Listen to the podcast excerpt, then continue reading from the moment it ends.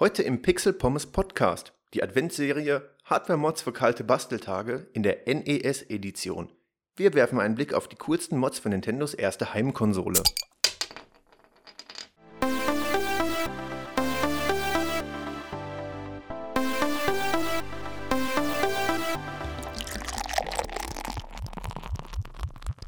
Und damit herzlich willkommen zum Pixel Pommes Podcast. Wir haben heute den zweiten Advent und wie versprochen gibt es am zweiten Advent auch die zweite Adventsepisode aus unserer Adventsreihe Hardware-Mods für kalte Basteltage.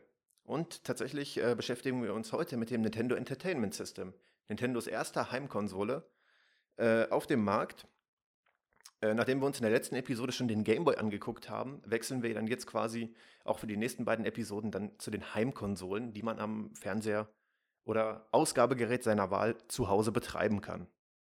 Das NES erfreute sich in der letzten Zeit, in den letzten Monaten, auch aufgrund des Nintendo Entertainment System Classic bzw. Mini, Mini Classic äh, großer Beliebtheit, denn diese Reinkarnation mit einigen fest vorinstallierten Spielen schaffte es kommerziell sehr erfolgreich in den Handel und wurde von vielen Nintendo-Fans gefeiert. Es gab auch ein kleines bisschen Kritik an der Wiedergabe der alten Games, klar, das bleibt nicht aus. Wir haben dort in dieser Reinkarnation keine originale Hardware, sodass man immer ein paar Einschränkungen in Kauf nehmen wird müssen.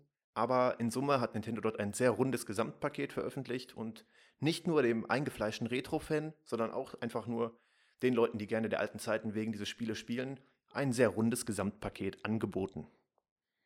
Dennoch geht natürlich weiterhin nichts über die Original-Hardware. Nicht zuletzt, weil man dort alle Spiele, die man auf Cartridge äh, noch bekommen kann, spielen kann. Nein, man kann die Hardware nämlich auch modden, wenn man das möchte. Oder aufrüsten, wie auch immer man es nennen möchte. Und das ist, wie schon gesagt, das Thema in dieser Episode heute. Das NES ist 1986 hier in Europa erschienen und bot neben einer riesigen Auswahl an Spielen, darunter auch oft die ersten Veröffentlichungen innerhalb der bekannten Nintendo-Franchises, darunter Mario, Zelda und viele weitere, auch eine ganze Palette an Zubehörteilen, die möchte ich meinen, für die damalige Zeit schon äh, fast beispiellos war. Das NES hat einige Ideen, sage ich mal, äh, der Nintendo-Entwickler spendiert bekommen. Nicht alle waren davon erfolgreich und auch nicht alle wurden von vielen Spielen unterstützt. Es gab einige ähm, sehr, sehr exklusive Hardware, die dann teilweise nur von zwei, drei, vier, fünf Spielen unterstützt wurde. Und somit so ein kleines bisschen, äh, da, es darf ein bisschen in der Daseinsberechtigung gezweifelt werden.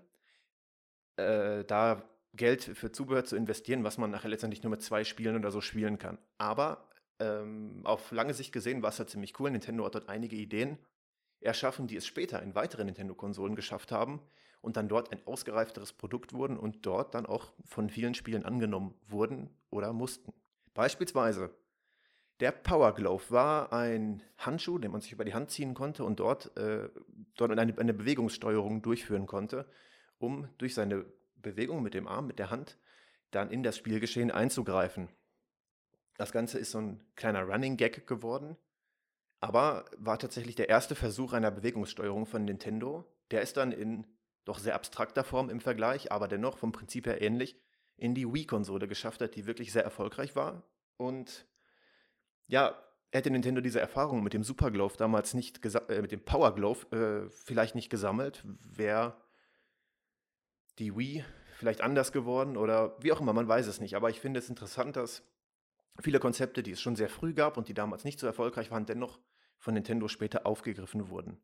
Gleiches gilt für den Zapper. Der Zapper war natürlich nicht ganz so erfolglos wie der Power Glove, sondern ähm, schon ein kleines bisschen besser. War eine Lightgun für das NES, mit dem man quasi auf den Fernseher zielen und dann auch schießen konnte. Das konnte man später auch auf der Nintendo Wii. Und zwar gab es eine Kunststoffhalterung, wo man sein seine Wii-Mode einsetzen konnte und damit dann entsprechend zielen konnte. Ein weiteres Zubehörteil fürs NES, welches in diese Kategorie gehört, ist das Powerpad. Also quasi eine Matte, wo man sich draufstellt und dann damit in das Spielgestehen eingreifen kann. Da kann man dann rumhüpfen, rumtanzen und löst dadurch dann Aktionen aus und drückt quasi die Buttons. Hat es dann meiner Meinung nach ebenfalls wieder eine Art Remake von gegeben, beziehungsweise nach gleichem Konzept ein neues Gerät, und zwar das Wii Balance Board, welches dann zusammen mit Wii Fit verkauft wurde, oder ich glaube, es war ja ein Bundle aus beidem. Ich habe es nicht gehabt. Äh, daher weiß ich es nicht. Ja, aber jedenfalls das Balance Board für die Wii hat dort auch schon seinen Vorläufer dort beim NES gehabt. Und das finde ich halt immer so cool an Nintendo, dass sie halt wirklich Sachen ausprobieren. Die scheitern vielleicht oder sind nicht ganz so erfolgreich, wie sie es gehofft haben. Gerade in der frühen Zeit beim NES wurde richtig viel experimentiert, aber später wurden die Sachen nochmal aufgegriffen und dann richtig cool gemacht. Also man war schon immer sehr experimentierfreudig und das muss man Nintendo immer stets zugutehalten. Es war wirklich extrem cool, was die schon damals entwickelt haben. Als einzelnes Zubehörteil ist es natürlich auch immer schwierig, dann die Entscheidung auf Seiten der Spieleentwickler dann unterstützen wir dieses Zubehörteil und schließen damit andere Spieler aus. Wenn ein Spiel voraussetzt, dass ein sehr seltenes Zubehörteil, oder was, was heißt aber zumindest ein Zubehörteil, welches nicht im Lieferumfang enthalten ist, voraussetzt, schließt man damit schon mal potenzielle Spieler aus, die den Anschaffungspreis der Hardware äh, scheuen. Oder wenn man es nur optional macht und dann quasi sagt, okay, wir bauen das Feature erstmal nur ganz normal zum, mit dem Gamepad zum Steuern. Einige Funktionen, wenn man da, äh, diese Hardware besitzt, können man dann noch benutzen. Ähm, ist dann auch wieder nur halbherzig und wirkt dann oft wie so ein bisschen rangeflanscht. Also das hat man ja oft, dass ein Spiel quasi fürs Gamepad gemacht ist, aber wenn man noch was anderes anschließt, kann man Funktion XYZ nutzen. Das wirkt dann meistens nur wie aufgesetzt und nicht wirklich äh, zu dem Spiel zugehörig. So viel dazu. Also auch in vielen Punkten meiner Meinung nach eine revolutionäre Konsole, weil Nintendo viele Konzepte schon sehr früh verfolgt hat, die später aufgegriffen wurden. Dennoch kann man an dem NES viel modden. Oder sollte man vielleicht auch, wenn man, zumindest wenn man Spaß daran hat. Wir beginnen mit unserem ersten Mod und zwar ist es der allseits bekannte Case Mod. Habe ich auch schon in der Gameboy-Episode gesagt, was der Case Mod ist. Äh, und das verhält sich hier bei einer stationären Konsole eben äh, sehr ähnlich wie beim Game Boy. Und zwar haben wir beim Case Mod immer oft sehr kreative Anpassungen am äußeren Erscheinungsbild, also dem Gehäuse. Etwa zum Beispiel das Branding auf, auf das eigene Lieblingsfranchise. Das ist bei dem NES oder bei Nintendo-Produkten allgemein sehr gerne Mario oder Zelda, Kirby oder wie äh, ja, Donkey Kong, also die anderen beliebten Nintendo-Franchises eben auch. Im einfachsten Falle kann man die Konsole bekleben. Mit einer Folie kann man sie folieren, man kann Sticker aufkleben, das würde ich vielleicht noch nicht unbedingt als Case-Mode bezeichnen in der Form. Ähm, aber wobei es rein formell wahrscheinlich auch schon darunter fällt. Man kann einen Schritt weiter gehen, indem man das Gehäuse quasi neu lackiert. Dafür nimmt man die Konsole auseinander, schleift es ein bisschen an, behandelt die Oberflächen und kann sie dann neu lackieren oder besprühen. Ich weiß nicht genau, was. Also wahrscheinlich würde man mit einer Sprühdose das Ganze angehen.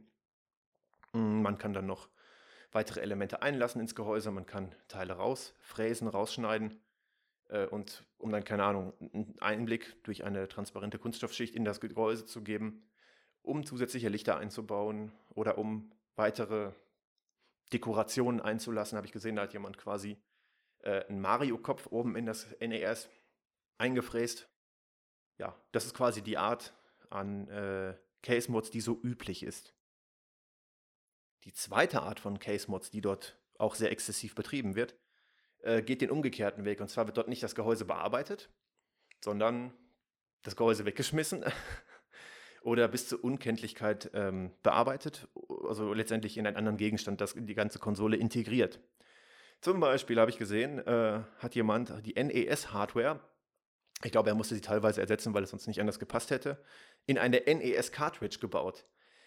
Eigentlich eine richtig coole Sache. Ich habe das Bild ziemlich gefeiert. Ähm, Im Prinzip ist es eine NES-Cartridge, hat sich ein Game genommen äh, und hat oben dann einfach nur die, die, ähm, den, den Port-Connector von dem, äh, von dem NES quasi drauf, äh, ausgefräst aus der Cartridge, sodass es rausgeguckt hat. Und dort kann er dort eine zweite Cartridge aufsetzen. Man hat den An- und Ausknopf, man hat oben äh, die Controller-Anschlüsse und letztendlich die ganze Konsole in einer Cartridge spart Platz und sieht extrem cool aus. Mhm. Okay, es sieht ein bisschen albern aus, wenn dann da noch die zweite Cartridge drauf ist, aber es ist ein ziemlich cooler Mod, wie ich finde. Ich würde ihn nicht hinkriegen, weil er sehr, sehr aufwendig ist. Weil einige Komponenten, die in dem NES verbaut sind, ausgetauscht werden müssen, soweit ich das äh, gelesen habe. Da sie einfach nicht in die Cartridge reinpassen, da muss man dann ein Äquivalent zu finden, welches man stattdessen verbauen kann. Aber wenn jemand wirklich die Fähigkeit dazu hat, das elektrotechnisch so zusammenzulöten, äh, Respekt, extrem cooler Mod. Davon ab gibt es noch andere weitere Kuriositäten, die ich nicht immer ganz nachvollziehen kann. Aber das ist meine persönliche Meinung. Die Case Mod Community ist kreativ und jeder soll dort seine, eigene, äh, seine eigenen Ideen umsetzen. Es gab den Sneaker Mod, wo jemand das NES in den Schuh eingebaut hat. Konnte man dann quasi so von der Seite äh, die Cartridge reinstecken oder Handtaschenmods, äh, habe ich auch viele gesehen. Oder einigere, ja, es hat ja, es ist eigentlich schon kein Case Mod mehr, aber wenn jemand ein defektes NES hat, hat sich jemand da ähm, eine Butterbrotdose draus gemacht was dann wahrscheinlich die coolste Butterbrotdose überhaupt ist, aber mit einem eigentlichen NES-Case-Mod nicht viel zu tun hat. Aber da kann man auch eine gewisse Zeit mit verbringen, sich die einzelnen Ideen der anderen User anzugucken und findet dort ziemlich viele coole Inspirationen für seinen eigenen Case-Mod. Weitere Mods, die das Case betreffen, sind dann zum Beispiel auch der Remote Reset Schalter, wenn man die Konsole beispielsweise von der Couch aus direkt neu starten möchte, sie aber nicht an der Couch oder am Sitz stehen hat, ähm, wurde einfach quasi nur der Taster verlängert, sodass man das per Kabel machen kann. Das sind sehr individuelle und funktionelle Mods, die nicht unbedingt für jeden einen Vorteil darstellen, aber man sieht daran, dass man wirklich an dem NES sehr viel machen kann. Okay, das ist jetzt auch kein, kein Hexenwerk da, den, den Port nach, äh, also den, den Taster nach außen zu verlegen, aber, aber es zeigt halt, wie viele coole Ideen in der Community existieren, um das NES zu modden. Kommen wir zum zweiten Mod, der Stereo Sound Mod. Das NES beherrscht hardwaremäßig, von Nintendo so vorgesehen, standardmäßig, nur Mono-Sound. Also sprich, wir haben einen äh, Ausgabekanal und der wird auf, also das ist ein Ausgabekanal, es gibt keine Trennung zwischen links und rechts, wie man es heutzutage hat, ähm, sondern man hat eben nur den einfachen Mono-Sound. Wenn man nun zwei Boxen an seinem Fernseher oder sogar noch eine größere Soundanlage hat, wird dabei der exakt gleiche Sound nur auf alle Boxen wiedergegeben. Also sprich, es findet da keine Trennung statt, man hat keine räumliche Trennung davon, sondern es kommt aus allen Lautsprechern, die man hat, der gleiche Sound raus. Um das Ganze etwas zu verbessern, um eine Art Stereo-Sound zu erhalten, müssen wir uns zunächst einmal das Soundsystem vom NES angucken. Die Soundverarbeitung wird durch die CPU erledigt. Das heißt, wir müssen dort ansetzen und dort quasi den Ton abgreifen, bevor er dann in die Signalverarbeitung äh, geht und dort zusammengemischt wird. Denn, das muss man wissen, äh, die CPU vom NES beinhaltet oder beherrscht fünf Kanäle, fünf interne Soundkanäle. Die ersten beiden Soundkanäle 1 und 2 sind Square Wave Channels mit variabler Pulsbreite. Technisch zwei identische Channels. Ähm, die spielen letztendlich die Melodien ab. Kann man unabhängig Kanal 1 und 2 von nutzen. Die variable Pulsbreite sorgt für ein unterschiedliches Klangbild, sodass man die Kanäle entsprechend auch ein bisschen anpassen kann. Das hat verschiedene Voices, sodass dort über die beiden Kanäle auch unterschiedliche Melodien wiedergegeben werden können, die dann, ähm, wenn man die Pulsbreite verändert, auch unterschiedlich klingen. Was heißt das? Ich bin kein Tontechniker und schon gar nicht im Chiptuning-Bereich sehr versiert. Aber wenn man sich mal ein paar Demos anhört, was es äh, bedeutet, wenn man ein und dieselbe Melodie mit unterschiedlicher Pulsbreite wiedergibt, wäre vereinfacht gesagt, eine leicht andere Tonhöhe. Das wird dem Ganzen nicht gerecht, denn ähm, genau genommen ist es nicht die Tonhöhe, aber ich sag mal, so klingt es, wenn man die Melodie auf dem einen Kanal wiedergibt und auf dem anderen oder zweimal hintereinander auf dem ist ja auch egal, jedenfalls mit unterschiedlicher Pulsbreite die gleiche Melodie wiedergibt, hört es sich an, als wäre die Tonhöhe anders. Nur zur Vorstellung, auch wenn es technisch noch weit komplexer ist. Ja, das waren die Kanäle 1 und 2. Kanal 3 ist ein Triangle Wave Channel, der meistens für Bass und Drums benutzt wird. Also ist relativ einheitlich, man kann dort seine, seine Sounds wiedergeben, hat aber nicht äh, die, die Möglichkeit, verschiedene Voices einzustellen, wie jetzt zum Beispiel die oben bei 1 und 2 durch die Pulsbreite zu modifizieren. Dafür kann man allerdings den Pitch einstellen und damit sehr interessante Effekte erzielen. 4 ist ein Noise Channel, also der Rauschgenerator. Erinnert, äh, wenn man sich da den Sound von anhört, an die Atari-Sounds. Also Atari hat ja auch sehr stark mit, äh, mit einem Rauschgenerator gearbeitet für die Soundausgabe. Und wenn man sich mal nur ein paar Demos von äh, Channel 3 vom NES anhört, einfach mal bei YouTube eingeben, wird man sofort an das Atari erinnert. Kanal 5 ist der Sample Channel, worüber man einfach Samples wiedergeben kann. Was hilft uns diese Information jetzt für unseren Stereo-Mod? Denn die CPU hat zwei Soundausgänge, wo jeweils unterschiedliche Kanäle schon vorher äh, darüber ausgegeben werden. Der erste Soundkanal ist für die Ausgabe der beiden Square Wave Channels zuständig also die, die wir schon am Anfang gesehen hatten, die meistens die Melodien abspielen. Und der zweite Soundausgang von der CPU gibt die, äh, die, die anderen drei Channels aus, nämlich den Triangle Wave Channel, den Noise Channel und den Sample Channel. Und das sind die, die beiden Möglichkeiten, die wir abgreifen können, direkt von der CPU, bevor sie dann äh, zusammengemischt werden zu einem Mono-Sound. Wenn wir jetzt die direkt in der CPU abgreifen und dann entsprechend einen Port ins Gehäuse legen, um die dann äh, wiederzugeben, oder wiedergeben zu lassen, um da die Möglichkeit zu schaffen, es anzuschließen, haben wir einen Stereo-Sound. Wie gesagt, auf dem einen Kanal die, die beiden Square Wave Channels 1 und 2 und auf dem zweiten Kanal den Triangle Wave, den Noise Channel und den Sample Channel.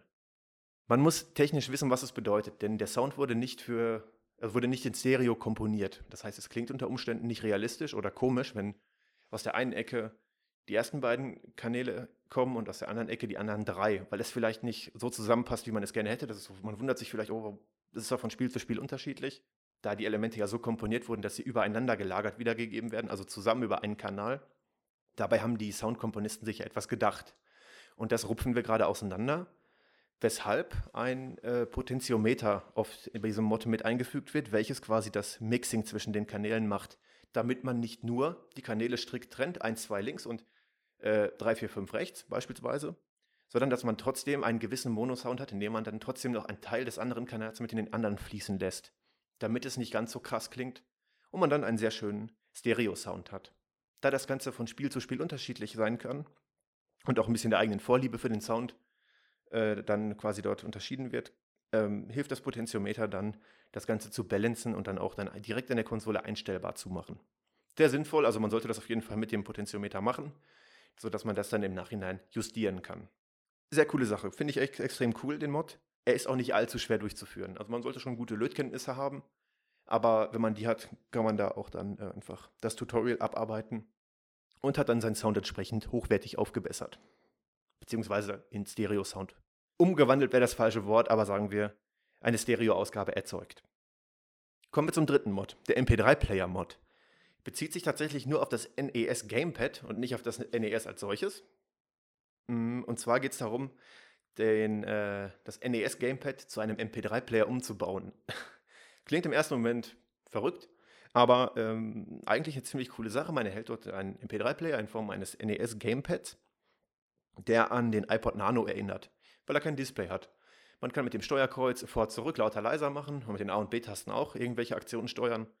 Das äh, hängt natürlich von dem MP3-Player ab, den man verbaut und wie man dessen eigene Buttons, die ursprünglich dann vorgesehen waren, äh, auf die NES Gamepad-Buttons mappt. Und wenn man sich mal so anguckt, wie, die, wie dieser Mod entstanden ist, da gibt es dann die erste Version, wo jemand sehr rabiat eigentlich quasi nur den, äh, das NES-Gamepad aufgeschnitten hat, also nein, aufgeschraubt hat und dann einzelne Teile dort äh, entfernt hat aus dem Gehäuse, um dann dort den MP3-Player einzusetzen. Der guckte an der Rückseite noch so ein Stück raus, war dann zwar festgeklebt, aber stand halt so ein Stück über. Äh, hatte zusätzliche Buttons an der Unterseite, nämlich eigentlich nur die originalen Buttons von dem MP3-Player. Und die NES-Buttons waren ohne Funktion. Das war so der erste Prototyp. Den hat jemand dann hochgeladen, vorgestellt und dann haben sich gleich Leute aus der Community dran gemacht, ihn zu verbessern, haben dann den MP3-Player auch wirklich auseinandergebaut und nicht nur einfach dort, also den ganzen MP3-Player in, äh, in das Gamepad gesetzt, sondern wirklich die Platine von dem MP3-Player in das Gehäuse vom Gamepad eingesetzt, die Buttons dann schön an die Platine angeschlossen, also dass wirklich die NES-Buttons die Aktion am MP3-Player auslösen, mit einer LED, dass man sehen kann, ob der MP3-Player an oder aus ist, äh, den den Klinkenstecker schön in das Gehäuse dann quasi erweitert, dass man das direkt dort anschließen kann. Sodass man wirklich irgendwann gar nicht mehr sieht auf den ersten Blick, dass es äh, ein gemoddetes Gamepad ist, sondern dass es wirklich fast eins zu eins aussieht wie das Gamepad, außer man hat einen Klinkenstecker dran und eine USB-Buchse, um die Lieder dort aufzuspielen. Sehr, sehr cool. Also wenn ich mal irgendwann mal einen NES-Controller in die Hand kriege, der irgendwie defekt ist von innen oder so weiter und ich dann nur das Gehäuse brauche, würde ich mich auch dran machen, mir so einen MP3-Player zu bauen. Denn ich finde es extrem cool. So, kommen wir nun schon zum letzten Mod. Und zwar, oder was heißt, es ist eher eine Gruppe von Mods, die ich mal einfach so zusammenfasse. Und zwar NES-Zubehör als Gehäuse für anderweitiges PC-Zubehör.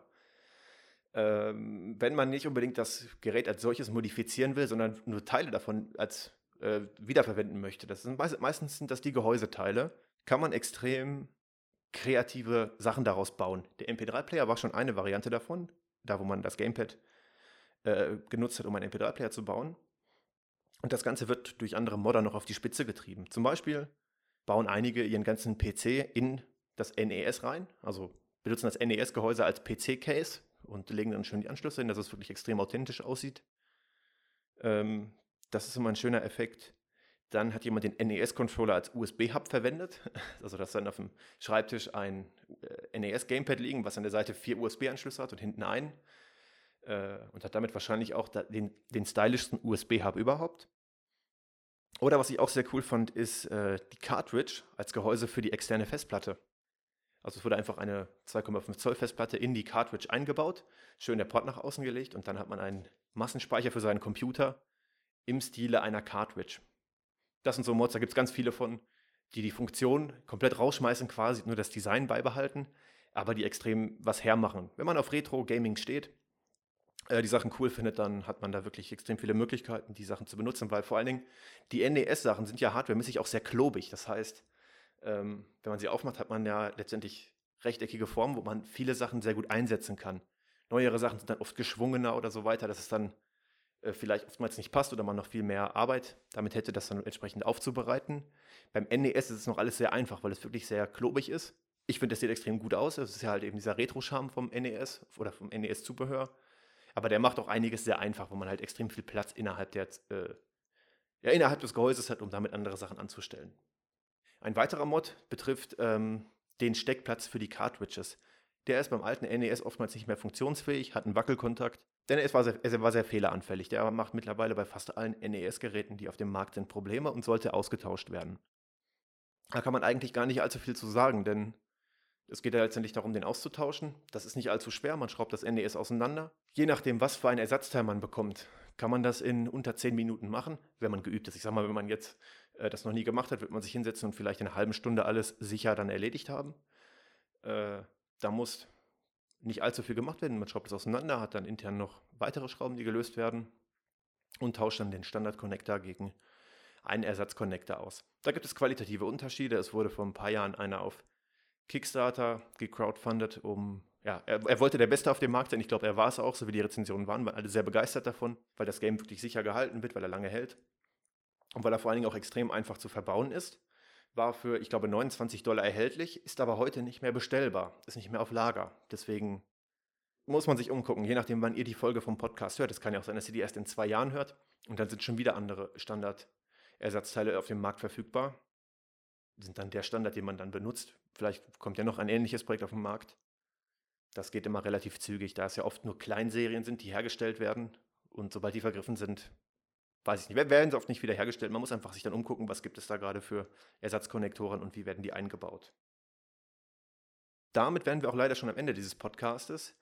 Äh, ich weiß, es war vielleicht relativ kurz, aber ich habe mir halt alle Mods rausgesucht und angeguckt, die ich sag mal, einigermaßen sinnvoll sind oder die auch Sinn machen zu erzählen. Es gibt ja auch viele Sachen, die sehr individuell sind, die für die Allgemeinheit nicht interessant sind. Und vor allen Dingen auch die, die unser europäisches NES betreffen. Es gab für das NES 2 oder für die anderen, also für die Famicom-Geräte auch noch viele weitere Mods, die dann auf technisch sind. Da gab es ja den AV-Mod zum Beispiel mit, dem, mit, der, mit der Bildausgabe.